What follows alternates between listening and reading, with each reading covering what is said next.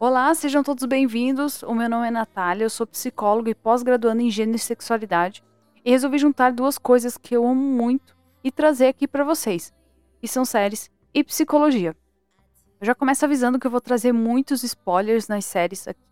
Então, se você não assistiu a série que eu tô comentando, ainda tá ali no meio da temporada, tá terminando o episódio, eu não indico você ouvir esse podcast agora. A não ser que você não se importe com spoilers. Então, pode assistir e comentar aqui depois também. Mas eu indico terminar de assistir a série antes e depois vir ouvir. E já aproveita para me seguir nas redes sociais. Meu Instagram e Facebook é psicóloga Natália Bruning e Twitter é psinataliab. Nesse episódio eu vou falar sobre Killing Eve. Eu já assisti Killing Eve pelo menos umas cinco vezes, eu acho. A primeira ela foi por curiosidade mesmo. Em abril do ano passado, meu Twitter só falava dessa série, então eu resolvi assistir. A segunda vez foi porque eu indiquei a série para minha mãe e acabei assistindo junto com ela de novo. A terceira e a quarta vez foi por pura obsessão, tava secada pela série, não vou mentir.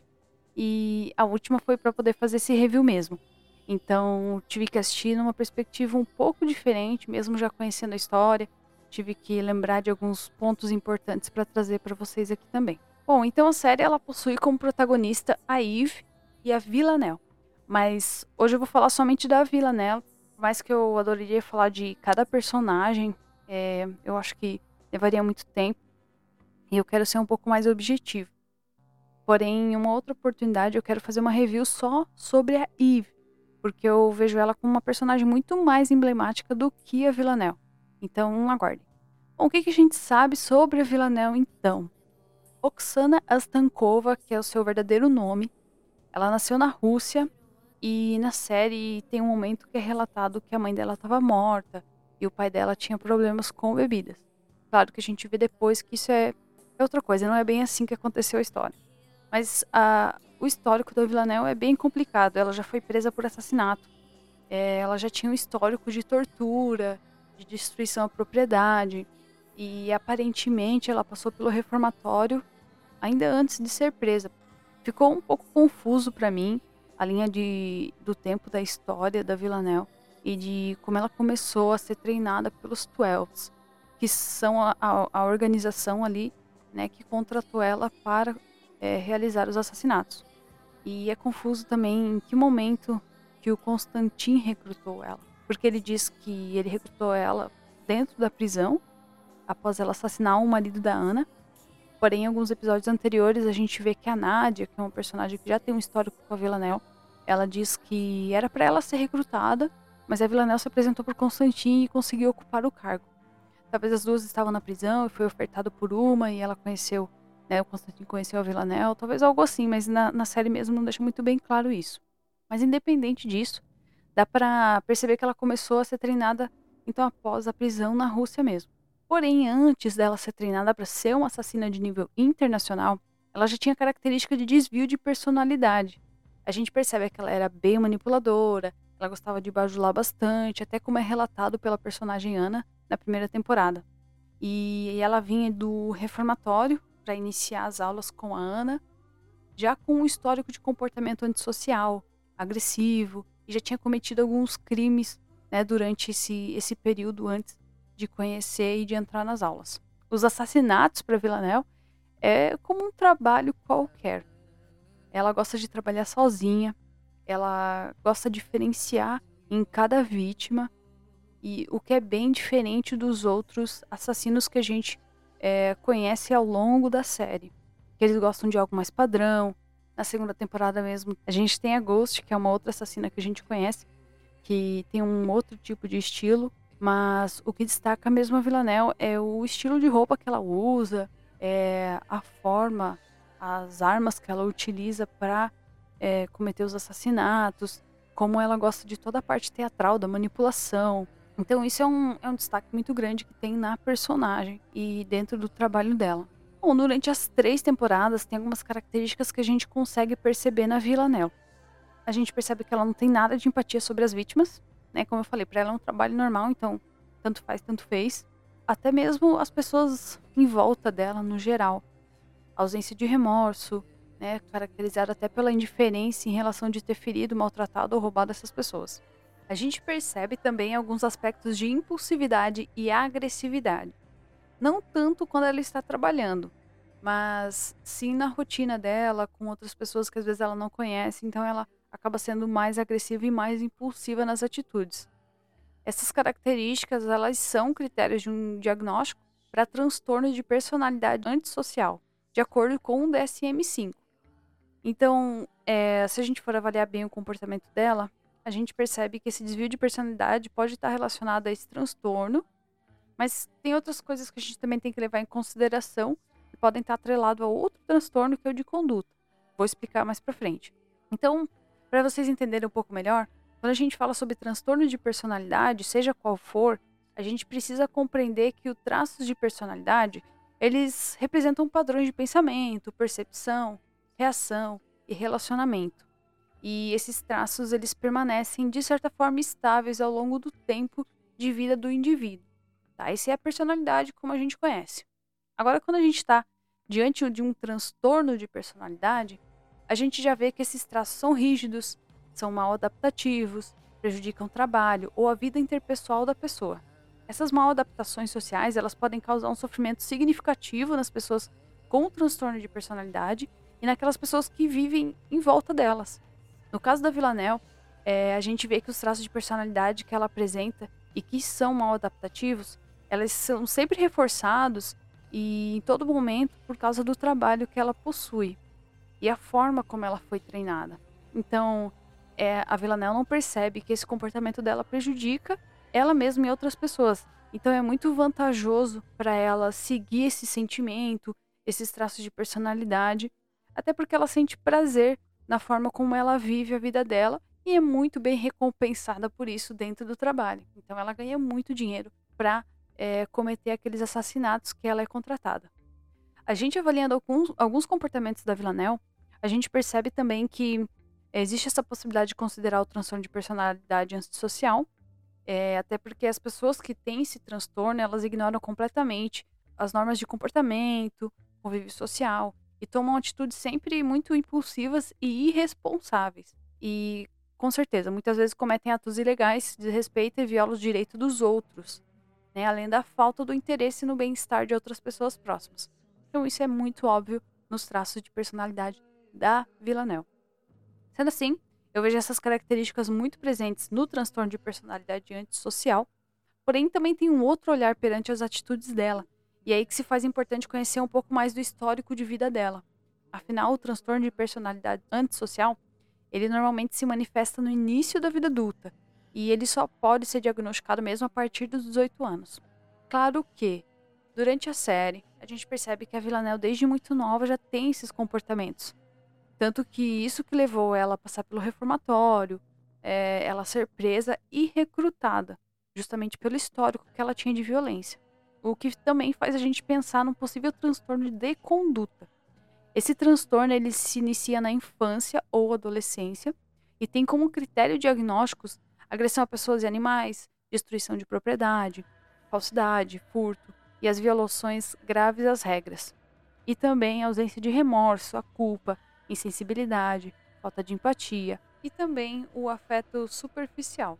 Então, assim, se a gente for considerar todos é, esses critérios diagnósticos, a gente até consegue encaixar ele num transtorno de conduta. Porém, o transtorno de conduta ele só pode ser diagnosticado na vida adulta caso os critérios para uma, um transtorno de personalidade antissocial não sejam suficientes. Então, na vida adulta, ou ela possui transtorno de conduta ou possui transtorno de personalidade antissocial. Até porque eles são muito, muito parecidos, mas o transtorno de conduta é muito mais voltado para a infância e adolescência.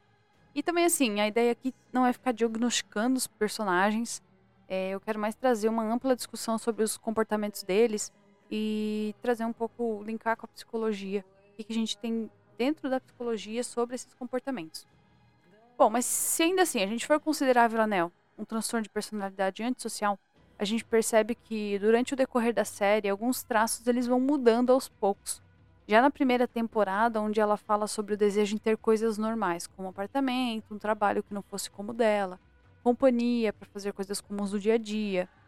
E a gente vê que isso talvez esteja ligado muito à recompensa que ela possui.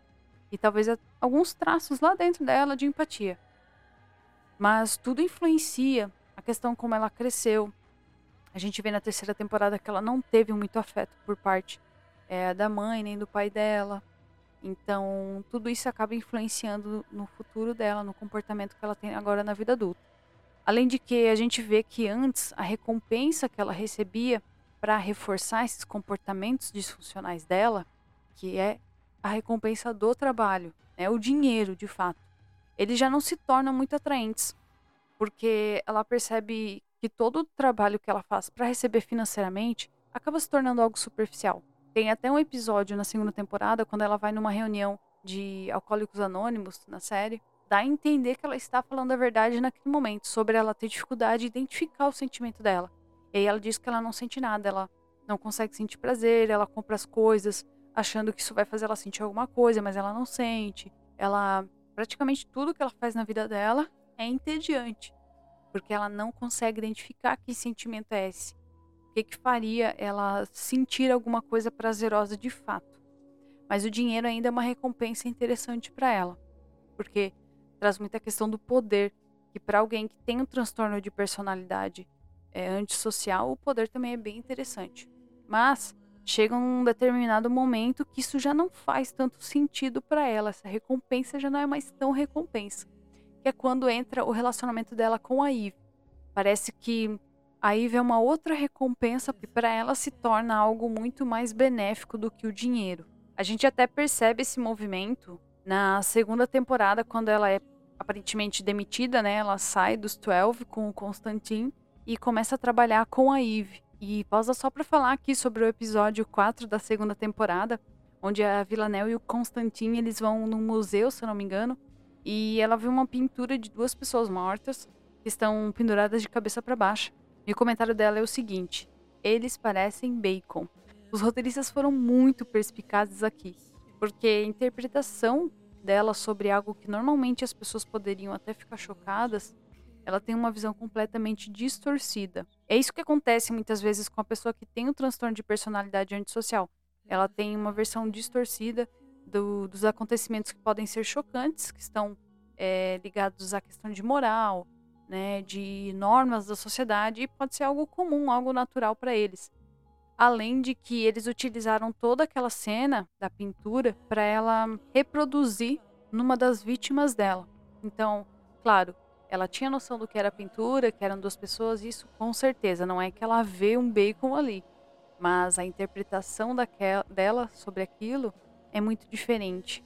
Então, parabéns aos envolvidos por esse roteiro. Bom, mas voltando, é claro que a Eve utilizou de outros motivadores para a Villanelle é, se aproximar, até porque a Villanelle é bastante competitiva e no surgimento de alguém que estava tentando ocupar o lugar dela, isso foi suficiente para motivar. Porém, ainda na terceira temporada, é, que ela volta a trabalhar com os Twelves, acho que ela volta na segunda ainda, é, mesmo assim, ela refere não querer mais fazer aquilo. Porque na terceira temporada ela até quer virar guardiã é, até hoje eu não sei o que, que, que é um guardião dentro, dentro dos 12.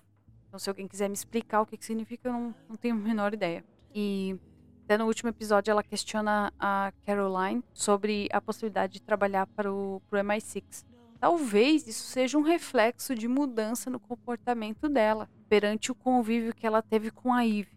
Que de certa forma é uma pessoa que tem um pouco de empatia, né, que demonstra um pouco de, enfim, de se importar com o outro de fato. E isso foi bastante reforçador, porque se a gente for avaliar a história da Villanelle, não teve nenhum apoio, nenhum suporte na vida. Então não tinha amigos, não tinha familiares, não tinham pessoas próximas. Tanto que as pessoas que ela é mais próxima é da Eve e do Constantin, que são as pessoas que demonstram que se importam um pouco mais com ela. E isso acaba é, levando para um reforço positivo. Então ela acaba mudando algumas atitudes e depois ela ter esse convívio com eles. Bom, mas não é só isso também. A gente pode considerar é, a questão da relação dela com Constantin e que acabou fortalecendo esses traços de empatia.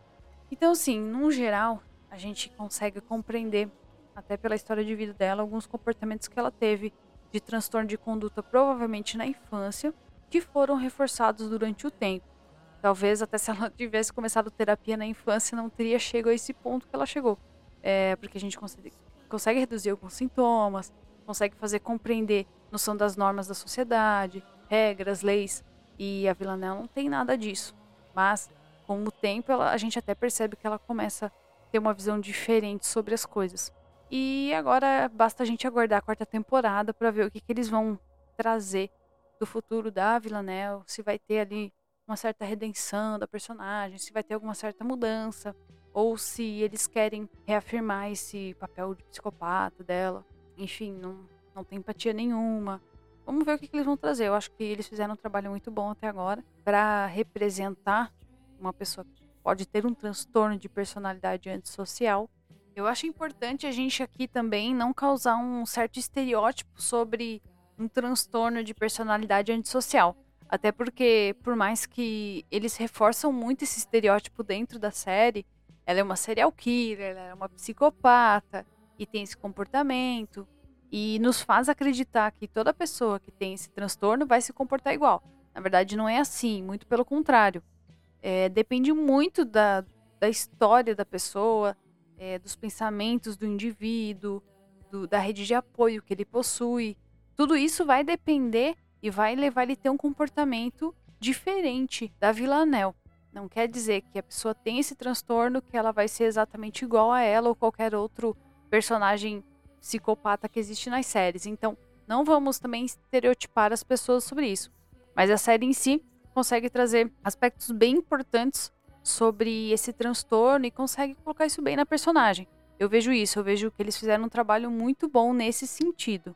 Então, esses foram alguns aspectos que eu consegui trazer da personagem. É, gostei muito de ter feito essa análise, além de ser uma série que eu sou apaixonada, é uma personagem que eu gosto muito também.